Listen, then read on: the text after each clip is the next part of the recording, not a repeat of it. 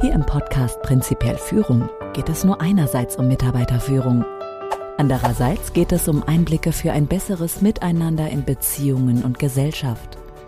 Und ebenso um relevante Informationen und Zusammenhänge für Ihr ganz persönliches Leben. Ich grüße Sie und heiße Sie herzlich willkommen zur Episode 37. Angst, der ultimative Umgang. Vorab, ich bin mega gespannt, was Sie hierzu sagen werden, weil ich das Thema, auf das es hier hinausläuft, bislang nie in den Fokus meiner Arbeit gestellt habe. Ich habe diese Episode so genannt, weil dieser von mir als ultimativ bezeichnete Umgang einerseits die älteste und bewährteste Strategie im Umgang unserer Spezies mit der Angst ist und andererseits die neuesten Erkenntnisse der Menschheit, aktuelle naturwissenschaftliche Einsichten einbezieht und hoffentlich differenziert genug betrachtet.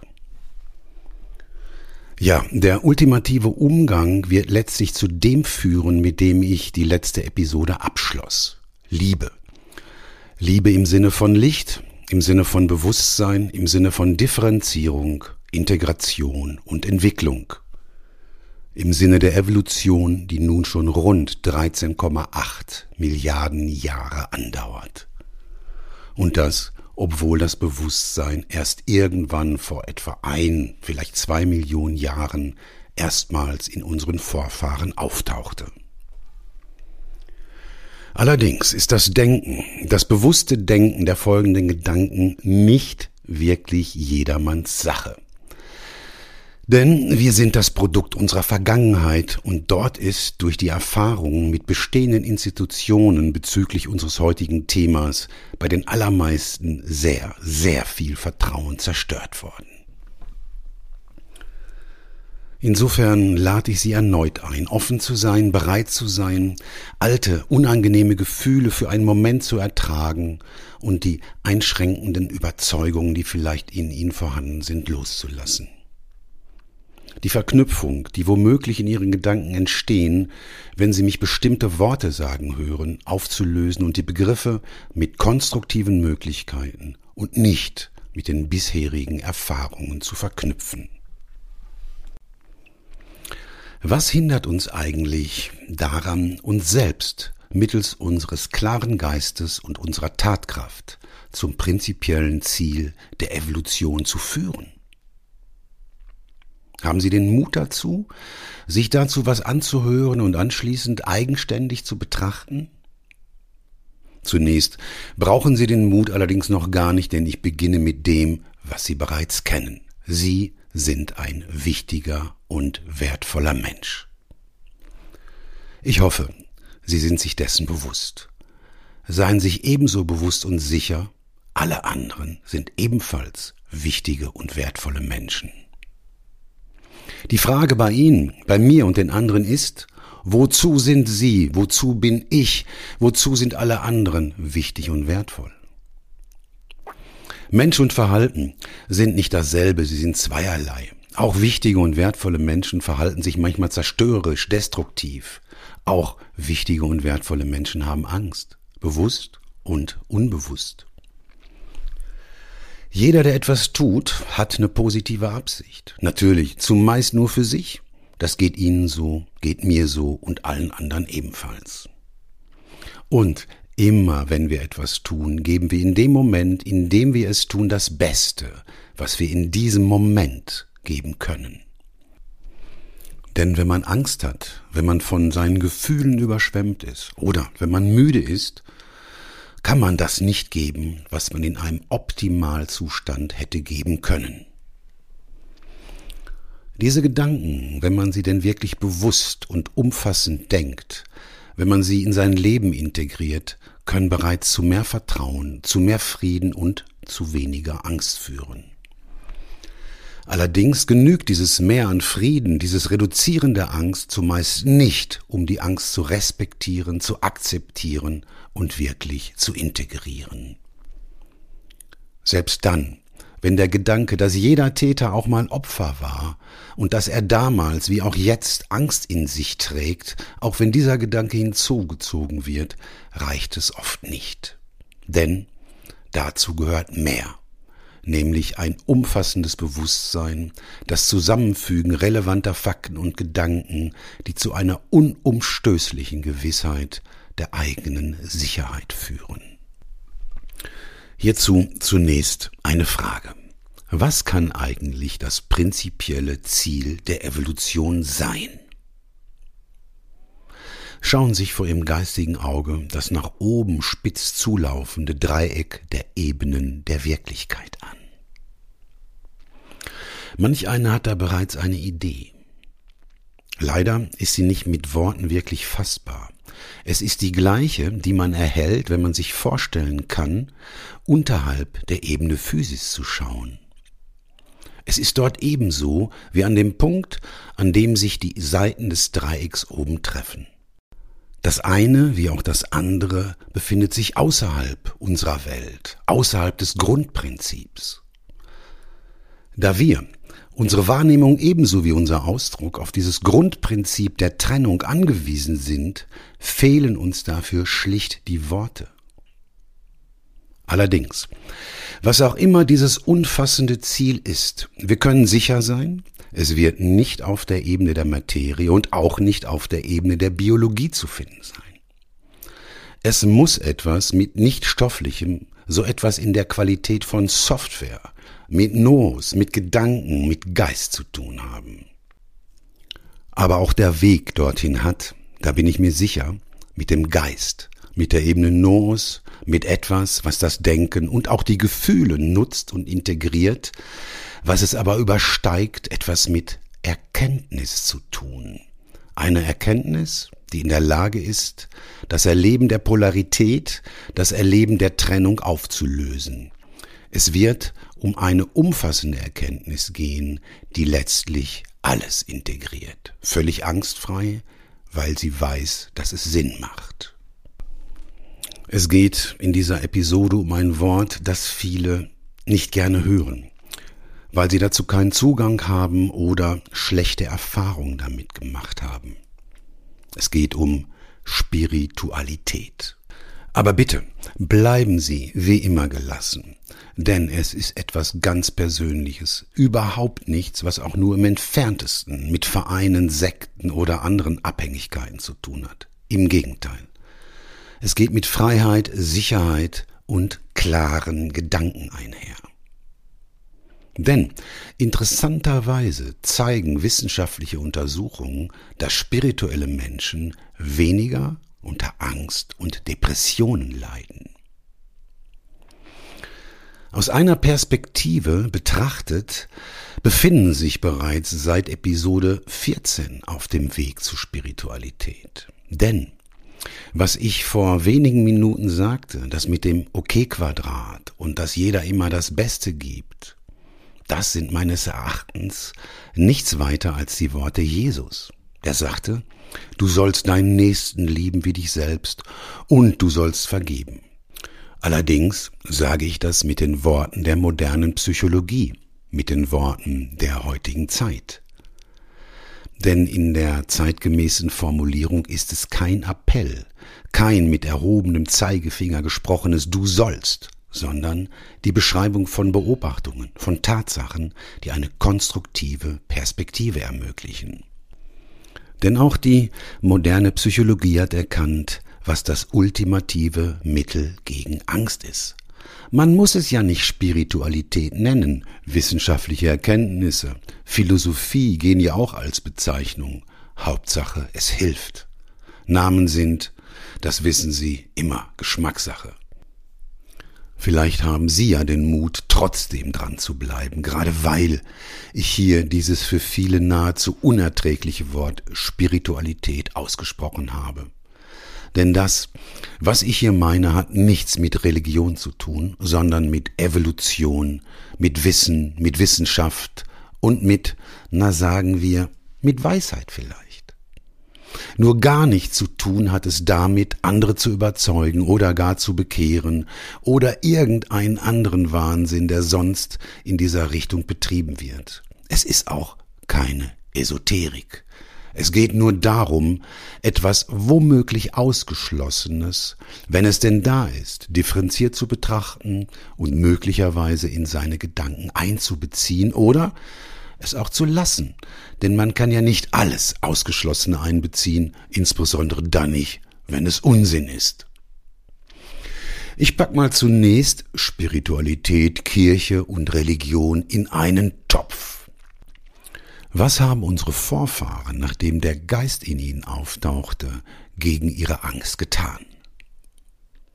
Sie glaubten an Götter, an viele Götter, zunächst an konkrete Götter. Unsere Vorfahren erlebten sich nämlich als Opfer mächtiger, unbeherrschbarer Einflüsse, die aus einem nicht mit den Sinnen wahrnehmbaren, rein abstrakt subjektiven heraus wirkten. Diese Mächte nannten sie Götter. Sie wussten es nicht besser. Sie, diese Götter, und unsere Vorfahren war allerdings keineswegs auf Augenhöhe. Drama-Dreieck hieß das Spiel schon damals, nur gab es andere Mitspieler. Weil man sich als Opfer unbeherrschbarer Einflüsse sah, suchte man Hilfe bei den mächtigen Göttern fürs Diesseits und fürs Jenseits. Gleichzeitig waren die Götter die Täter, die man beschwichtigen musste, denn den Göttern schrieb man die Ursachen allen Leids zu. Man brachte ihnen Opfer dar und glaubte, die ach so mächtigen Götter hätten Egos, so wie wir Menschen, seien Macht besessen und wollten, dass wir sie im Dreck liegend oder auf Knien anbeten. Irgendwann wurden aus diesen vielen Göttern einer, was ich als maßgeblichen Schritt innerhalb der Entwicklung werte. Das Ganze wurde stets mit Zeremonien, Pomp und von mächtigen Institutionen begleitet. Es ist noch gar nicht so lange her, dass die Trennung zwischen weltlichem und göttlichem, zwischen Staat und Kirche entstand. Auch ist diese Entwicklung noch gar nicht überall eingetreten.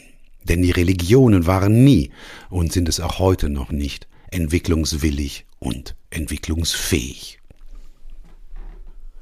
Erst die Renaissance hat zumindest in Europa dazu geführt, dass die Menschen mehr Bewusstsein für Tatsachen für den Ist-Zustand bekamen. Erst seit der Renaissance beziehen wir in unser Denken wissenschaftliche Erkenntnisse mit ein. Zuvor haben die Kirchen alles getan, um genau das zu verhindern. Leider haben unsere Vorfahren etwas Wesentliches nicht erkannt, was auch heute immer noch nicht grundsätzlich klar zu sein scheint. Spiritualität muss nicht unbedingt etwas mit Religion zu tun haben mit Kirche erst recht nicht. Das aber müssen Kirchen naturgemäß anders sehen. Und ebenso naturgemäß sind sie in der Lage, ihre Schäfchen zu manipulieren. Unter anderem mit Ängsten, wie mit der vor der ewigen Verdammnis. So behielten die Kirchen ihren großen Einfluss und machten den Menschen weiterhin Angst. Das funktioniert sogar bei den Christen, wobei Jesus in den Evangelien etwas völlig anderes erzählt hat. Aber das spielt im Angesicht der Angst gar keine Rolle. Die ebenfalls angstbasierte Unfähigkeit zur Entwicklung der Institutionen führte zu dem Zustand, der heute vorherrscht. Man glaubt, sich entscheiden zu müssen, zwischen Verstand und Glaube oder das eine dem anderen unterordnen zu müssen. In den USA glaubt beispielsweise aktuellen Umfragen zufolge rund die Hälfte der Menschen, zu denen auch gebildete Leute mit Hochschulabschlüssen zählen, dass Gott die Welt und den Menschen vor wenigen tausend Jahren mit seinen eigenen Händen erschaffen hat und die Evolution eine Täuschung sei. Bei uns hier ist es wohl nicht ganz so krass. Aber es hat dazu geführt, dass immer mehr Menschen nicht mehr das glauben können, was seitdem das Bewusstsein auftauchte, von der Menschheit geglaubt wurde, nämlich, dass da etwas ist. Etwas, was wir zwar nicht in Worte fassen können, aber etwas, was uns Hoffnung innere Ruhe, Frieden und Gewissheit gibt. Etwas, was uns Orientierung und Sicherheit gibt. Die vordergründige Unvereinbarkeit zwischen spirituellem und der tatsächlich wahrnehmbaren, messbaren Welt führte dazu, dass die älteste, die bewährteste, dienlichste Ressource im Umgang mit der Angst für viele von uns, insbesondere für die, die kritisch denken, verloren ging. Immer mehr kritisch denkende Menschen haben sich von den Religionen abgewendet. Immer mehr sind zu Atheisten geworden. Das entspricht, so finde ich, sogar der evolutionären Entwicklung. Na klar, was uns die Religionen da so erzählen, kann ja nicht wirklich sein. Allein die Erwartung, dass ein Gott eine Kriegspartei unterstützt und dafür sorgt, dass eine andere verliert. Dazu noch die Erwartung, dass ein Gott in das Geschehen dieser Welt eingreifen würde, dass er für Gerechtigkeit, die es ja gar nicht gibt, sorgen würde. All das wurde nie beobachtet, sondern vielmehr das Gegenteil. Da ist es nur natürlich, dass beobachtende und denkende Menschen Gott was auch immer das sein mag und was alles auch nur danach klingt, ablehnen. Dennoch zeigen, wie gerade schon gesagt, Untersuchungen, dass spirituelle Menschen weniger unter Angst und Depression leiden. Dabei will ich an dieser Stelle unbedingt nochmals unterstreichen, dass ich Religiosität und Spiritualität unterscheide. Das eine muss mit dem anderen gar nichts zu tun haben so halte ich bekennende Atheisten wie beispielsweise Douglas Adams, den Autor der aus fünf Teilen bestehenden Trilogie Per Anhalte durch das Universum, für einen sehr spirituellen Menschen, wenn ich seinen Gedanken folge. Er selbst bezeichnet sich allerdings als Atheist. Es ist so, wie es ist. Aber was meinen Sie? Hätten unsere Vorfahren sich vor vielleicht 40.000 Jahren ernsthaft gefragt, ist es so, wie es scheint? Was glauben Sie wäre passiert? Wäre man so lange bei den alten Göttern geblieben, wie sie es getan haben? Hätten unsere Vorfahren sich vor vielleicht 400 Jahren ernsthaft gefragt, ist es so, wie es scheint? Was glauben Sie wäre passiert? Hätten die Kirchen heute noch Bestand? Hätten sich unsere Vorfahren vor vielleicht 40 Jahren ernsthaft gefragt, ist es so, wie es scheint? Was glauben Sie, wäre passiert? Hätte man öffentlich kritisch gedacht, wäre man viel, viel schneller dahin gekommen, wo wir heute sind. Man hätte auch Millionen von Menschen viel, viel Leid erspart. Das ist klar. Nun können Sie sagen, hätte, hätte Fahrradkette, was vorbei ist, ist vorbei. Dafür ist es nun zu spät. Eigentümlich finde ich dabei ist, dass wir es heute genauso machen, wie unsere Vorfahren es damals getan haben. Wir fragen nicht, ist es so, wie man uns erzählt, ist es so, wie es scheint? Nein, das brauchen wir ja nicht, denn heute, anders als früher, wissen wir, dass es so ist. Allerdings, damals, so vermute ich, hätte man das Gleiche gesagt. Und das finde ich persönlich auffällig, eigentümlich. Wir machen das Gleiche wie immer und glauben, es besser zu machen, weil wir schlauer sind als die Leute in der Vergangenheit?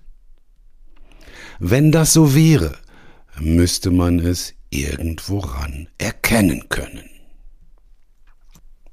Aber keine Sorge. Selbst wenn Sie sich einer Religion zugehörig fühlen, Sie werden es, wenn Sie es wollen, weiterhin tun können, auch dann, wenn Sie nachdenken und erkennen. Nichts wird dem widersprechen, falls Sie Atheist sind wird sie das sowieso nicht am Denken und Erkennen hindern, und falls sie noch nie eine Ader für so etwas wie das, über das ich hier spreche, hatten, wenn sie das alles als Quatsch abtun, ist das ebenso. Gott, was immer das auch ist, oder auch die Nichtexistenz eines Gottes wird dabei nicht in Frage gestellt, sondern vielmehr liefert die moderne Wissenschaft unübersehbare Indizien für die Existenz dessen, was wir nicht begreifen können, dass da etwas ist, was wir nicht in Worte fassen können, wie zum Beispiel die eigentlich physikalisch unmöglich schnelle Ausdehnung des Universums nach dem Urknall. Oder das Verhalten von Materieteilchen, von Atomen und sogar Molekülen im Doppelspaltversuch. Die dunkle Materie, die dunkle Energie, von denen übrigens mehr als 95 Prozent aller Energien in diesem Universum ausgehen. Allein das mit der dunklen Energie und der dunklen Materie halte ich für bedenkenswert. Man nennt übrigens die dunkle Energie und die dunkle Materie nicht dunkel, weil sie böse sind, im Gegenteil, sie sind konstruktiv, denn ohne sie gäbe es weder uns noch das Universum. Man nennt sie dunkel, weil sie für uns nicht direkt messbar, gar nicht erkennbar, weil sie rein subjektiv sind. Wie kann das sein? Dunkle Materie und dunkle Energie haben nichts Objektives. Man kann nur an den messbaren, wahrnehmbaren Objekten feststellen, dass da etwas wirkt, und zwar rund zwanzigmal stärker als alles Objektive. Was ist das denn? Wenn ich mir mit diesem Gedanken im Hinterkopf die Wirkungsquadranten anschaue, da gibt es auf der einen Seite das Objektive, das Äußere, das Messbare, was uns in unserer Kultur so klar, so selbstverständlich erscheint. Aber was ist mit dem Subjektiven, das von mir der Einfachheit halber als das Innere, das nicht direkt Messbare beschrieben wurde? Was kennzeichnet das Subjektive? Ganz einfach und gleichzeitig unfassbar. Nämlich, dass das Subjektive über überhaupt gar keinen objektiven Ausdruck verfügt. Dennoch, das wird klar, wenn man das mit den Wirkungsquadranten durchdenkt, vom Subjektiven geht alles aus. Denn alles beginnt mit einer Idee.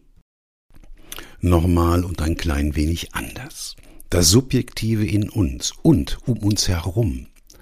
Dieses Subjektive, was unstrittig vorhanden ist, verfügt über gar keine objektive Erscheinung. Lassen sich diesen Gedanken mal zwischen den Ohren zergehen. Was geschieht?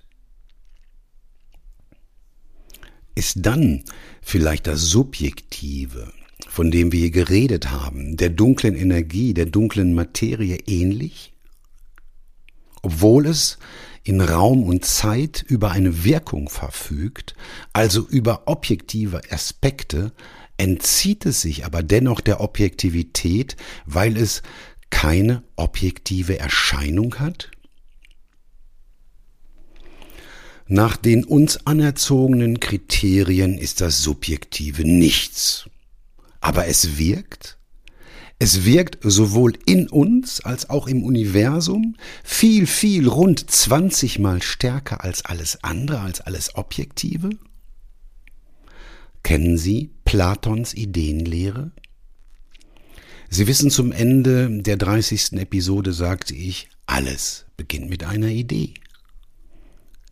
Kennen Sie Platons Höhlengleichnis? Bei allen alten Philosophien und Lehren bitte berücksichtigen Sie. Die Menschen damals wussten im Vergleich zu heute nichts von dem, was die Wissenschaft aktuell entdeckt hat. Sie sprachen eine andere Sprache. Sie hatten naturgemäß ein völlig anderes Verständnis. Auch wurden die damaligen Aussagen für die Menschen ihrer Zeit formuliert, nicht für uns heute.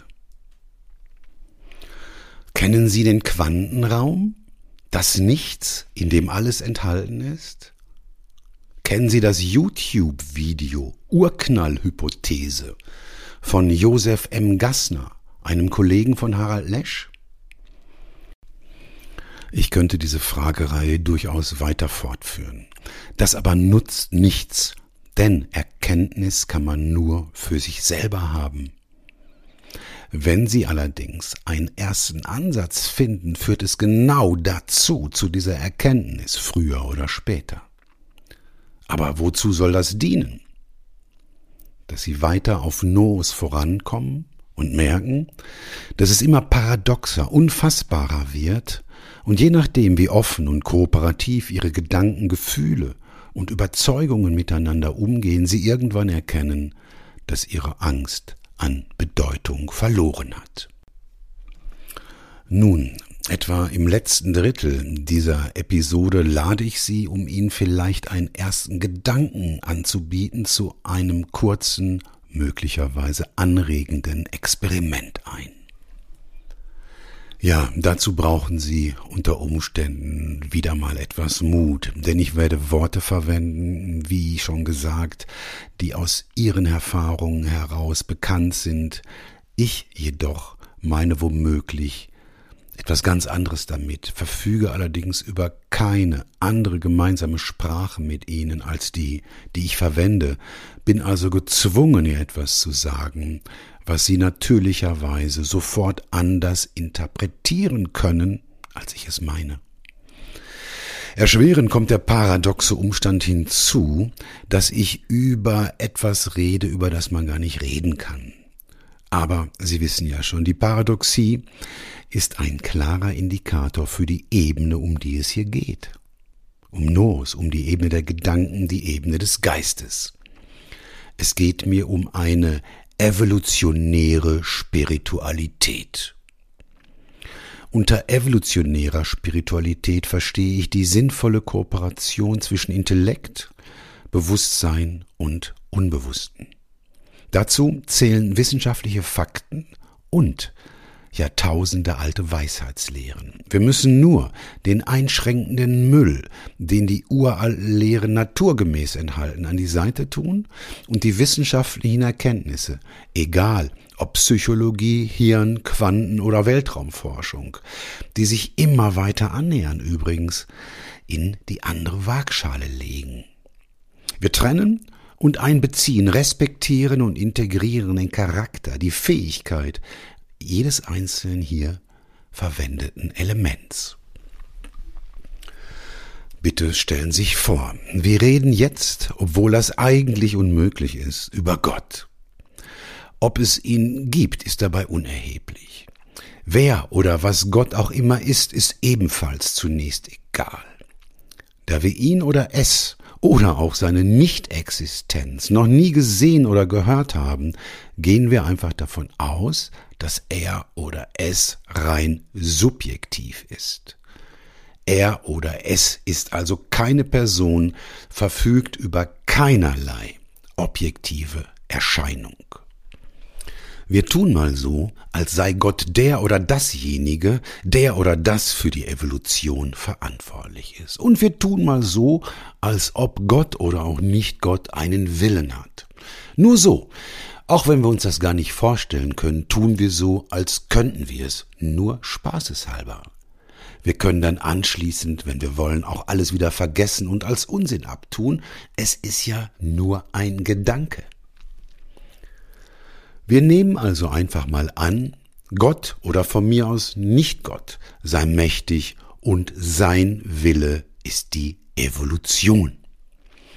Dann ist sein Wille, dass wir die am weitesten entwickelten Lebewesen auf dieser Erde das nutzen, was die Evolution hervorgebracht hat. Ich denke, das ist klar.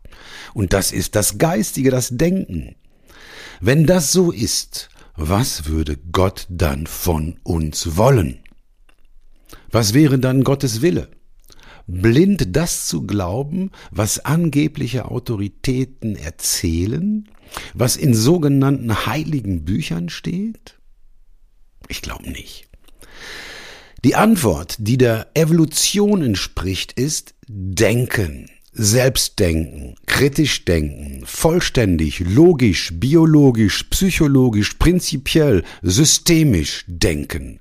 nicht andere für uns denken lassen, nicht glauben, denn das können auch die, die ihren Intellekt nicht nutzen, die wenig mit Selbstdenken zu tun haben. Nehmen wir weiter an, dass das wirklich stimmt, für den Moment zumindest noch. Hätte der mächtige, körperlose, subjektive Gott dann Bücher erscheinen lassen, in denen alles erklärt ist, die das Denken überflüssig machen? Bücher, zu deren Inhalt wir dummen kleinen Menschen nur Ja und Amen sagen sollen? Im Ernst? Wenn Gottes Wille die Evolution wäre, wenn Gottes Wille es also wäre, dass wir selbst denken, würde er hier eingreifen? Oder wäre er so schlau, dass er wüsste, wenn er hier eingreift, dass er genau das mit der Evolution unterbinden würde? Wenn Gott nicht körperlich ist, wäre es denkbar, dass es nur einen körperlichen, aber gar keinen wirklichen Tod gibt?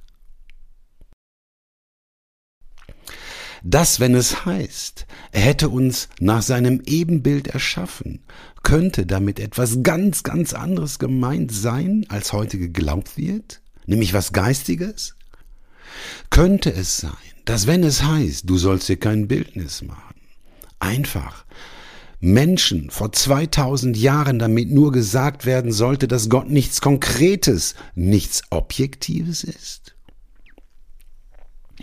Wie kommen wir überhaupt auf den Gedanken, dass ein Menschenleben wichtig sei? Die Antwort ist einfach. Weil wir Säugetiere sind, weil alle Säugetiere Angst bekommen, wenn sie ihr biologisches Leben in Gefahr sehen. Und diese Angst tut alles, was sie kann. Dabei wälzt sie leider aber auch den Intellekt und das Vertrauen platt.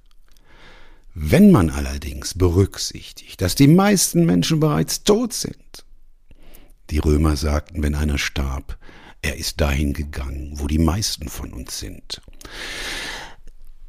und man seine Angst halbwegs im Griff hat und sich dann einige Tatsachen anschaut, kommen vielleicht in einem ein oder anderen Zweifel bezüglich der Bedeutung des biologischen Lebens auf.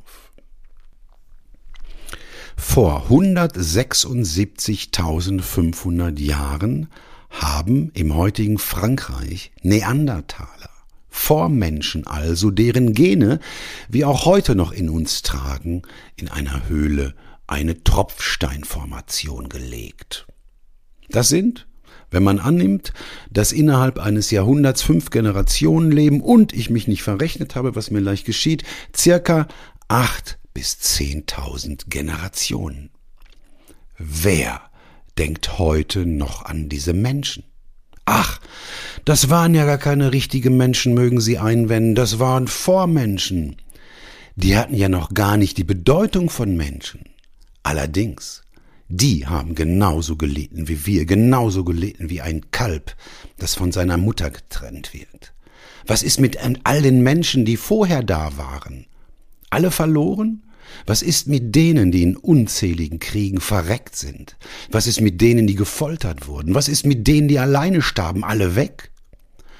Alle in der Bedeutungslosigkeit versunken, so wie es uns geschehen wird? Oder steht da etwas ganz anderes hinter? Vielleicht ist es ja gar nicht so, wie es scheint. Ich weiß es nicht. Aber ich erschaudere ein wenig, wenn ich das hier erzähle. Wenn wir etwas mehr darüber nachdenken, könnte dadurch vielleicht die größte aller Ängste, die Angst vor dem Tod an Bedeutung verlieren? Denn wenn Sie beispielsweise über Erfahrung mit systemischen Aufstellungen verfügen, wissen Sie, dort deutet einiges darauf hin, dass es etwas gibt, was den Körper überdauert. Ebenso bei den interessanterweise nur 20 Prozent derer, die über eine Nahtoderfahrung verfügen. 80 Prozent können sich an nichts erinnern. Was könnte uns allein das Verhältnis 80-20 über die rein subjektive Welt sagen? Und bitte bedenken Sie, subjektiv gibt es in persönlich und gemeinschaftlich, zumindest in dieser von dem Grundprinzip geprägten Welt. Was ist, wenn es dieses Grundprinzip nicht gibt? Damit sage ich nicht, dass ich all das glaube. Damit sage ich nicht, dass Sie das glauben sollen. Ich sage damit nur, lassen Sie uns denken. Lassen Sie uns unser Gehirn nutzen. Nicht nur, um neue Technologien zu entwickeln, sondern auch für uns Menschen damit wir lernen, besser mit unseren Gefühlen, besser mit unserer Angst umzugehen, dass wir vielleicht begreifen können, was hier wirklich abgeht, eine Ahnung davon erhalten, was dahinter steht, eine Ahnung davon erhalten, was vielleicht tatsächlich wesentlich ist. Lassen Sie es uns irgendwann mal versuchen, das mit dem Denken. Ich kann Sie nur einladen, ein Stück weit führen. Denken können Sie selbst. Das wissen Sie. Ein Weg zur umfassenden Liebe. Eine Liebe, die alles integriert, ist eine sinnvolle, also der Evolution entsprechende Spiritualität. Diese basiert auf Wissen, nicht auf blinden Glauben. Sinnvolle Spiritualität basiert auf Wissen und der Entscheidung, sein Wissen zu glauben, ihm zu trauen, sich nicht von seiner Angst leiten zu lassen. Diese Spiritualität ist das Ergebnis von Entwicklung. Da bin ich weit, weit weg von den institutionellen Religionen, denn ich schätze die Spiritualität, die den Intellekt nicht verleugnet, sondern ihn wie das Unbewusste, alte Weisheitslehren und wissenschaftliche Erkenntnisse anerkennt und nutzt. Denn, wie Sie bereits wissen, Evolution ist kein Zufall. Evolution hat eine Richtung.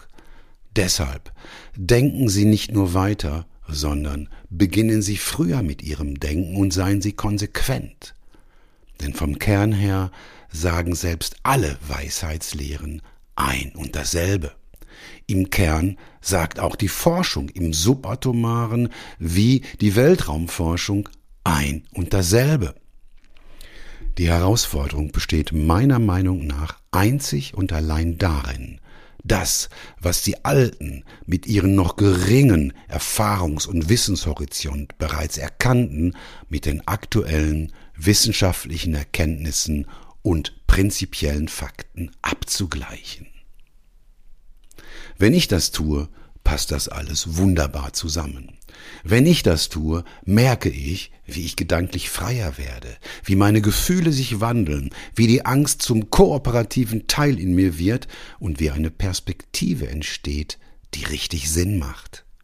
Eine Perspektive, die das Vermengte trennt und das Ausgeschlossene einbezieht. Liebe wird nicht durch Toleranz, nicht durch Liebsein, nicht durch Ablenkung, erst recht nicht durch ängstliche Aggression und auch nicht durch Ignoranz erreicht. Liebe wird durch Denken, durch Fühlen, durch Mitfühlen, durch Respekt, durch Erkenntnis, dadurch auch anderen ihre Verantwortung für ihr Leben zu lassen und letztlich auch durch Demut erreicht. Das führt zu Klarheit, Orientierung, Sicherheit, Trost, Mut und Zuversicht. Angst spielt ja nur noch eine untergeordnete Rolle. Sie wird uns dienen, nicht mehr alles plattwalzen, weil die Kooperation zwischen Unbewusstem, Bewusstem und Intellekt sie integriert. Denn das Leben ist eine Frage der Balance, keine statische, sondern eine dynamische Balance, die sich den Gegebenheiten und Wechselfällen des Lebens anpasst. Und die wird durch eine evolutionäre Spiritualität erreicht. Kein Hokuspokus, keine halben Sachen, sondern vielmehr der Evolution freiwillig folgen. Natürlich, das muss man nicht. Man kann sich auch von der Evolution, sprich von der Angst, noch weiter vor ihr hertreiben lassen. Verstehen werden wir es sowieso irgendwann. Allerdings davon bin ich überzeugt, haben wir die Wahl. Viel, viel Leid über viele weitere Generationen oder sich den Fakten stellen und sich anpassen. Überleben werden eh nur die Fittesten. Unter Spiritualität verstehe ich auch zu erkennen, wo wir herkommen, weit über dieses Universum, das Konkrete und das abstrakt Vorstellbare hinaus wohin wir gehen, also uns hin entwickeln werden und wer Sie und ich sind, woraus diese Welt prinzipiell besteht, wozu sie dient und welche Rolle wir dabei übernehmen können. Ganz persönlich für sich und für die Gemeinschaft der Menschen. Es beginnt mit ihnen, weil sie eine umfassende Perspektive einnehmen. Das, was ich hier erzählt habe, ist nicht konstruiert oder erfunden, sondern eine Perspektive, die den uns bekannten Tatsachen und dem Denkvermögen, uralten Weisheitslehren, Philosophien und up-to-daten wissenschaftlichen Erkenntnissen entspricht. Die Trennung des Vermengten und die Einbeziehung des Ausgeschlossenen. Nachvollziehbar, anspruchsvoll. Denn Denken ist das, was das Leben von uns will, mit der kristallklaren Erkenntnis, dass es deutlich mehr gibt als das, was unsere Sinne wahrnehmen können und dass das nichts mit Angst zu tun hat, sondern das ist, was wir unter reiner Liebe verstehen. In diesem Sinne, lassen Sie Ihr Gehirn arbeiten und machen Sie es gut, Ihr Klaus Goldbeck.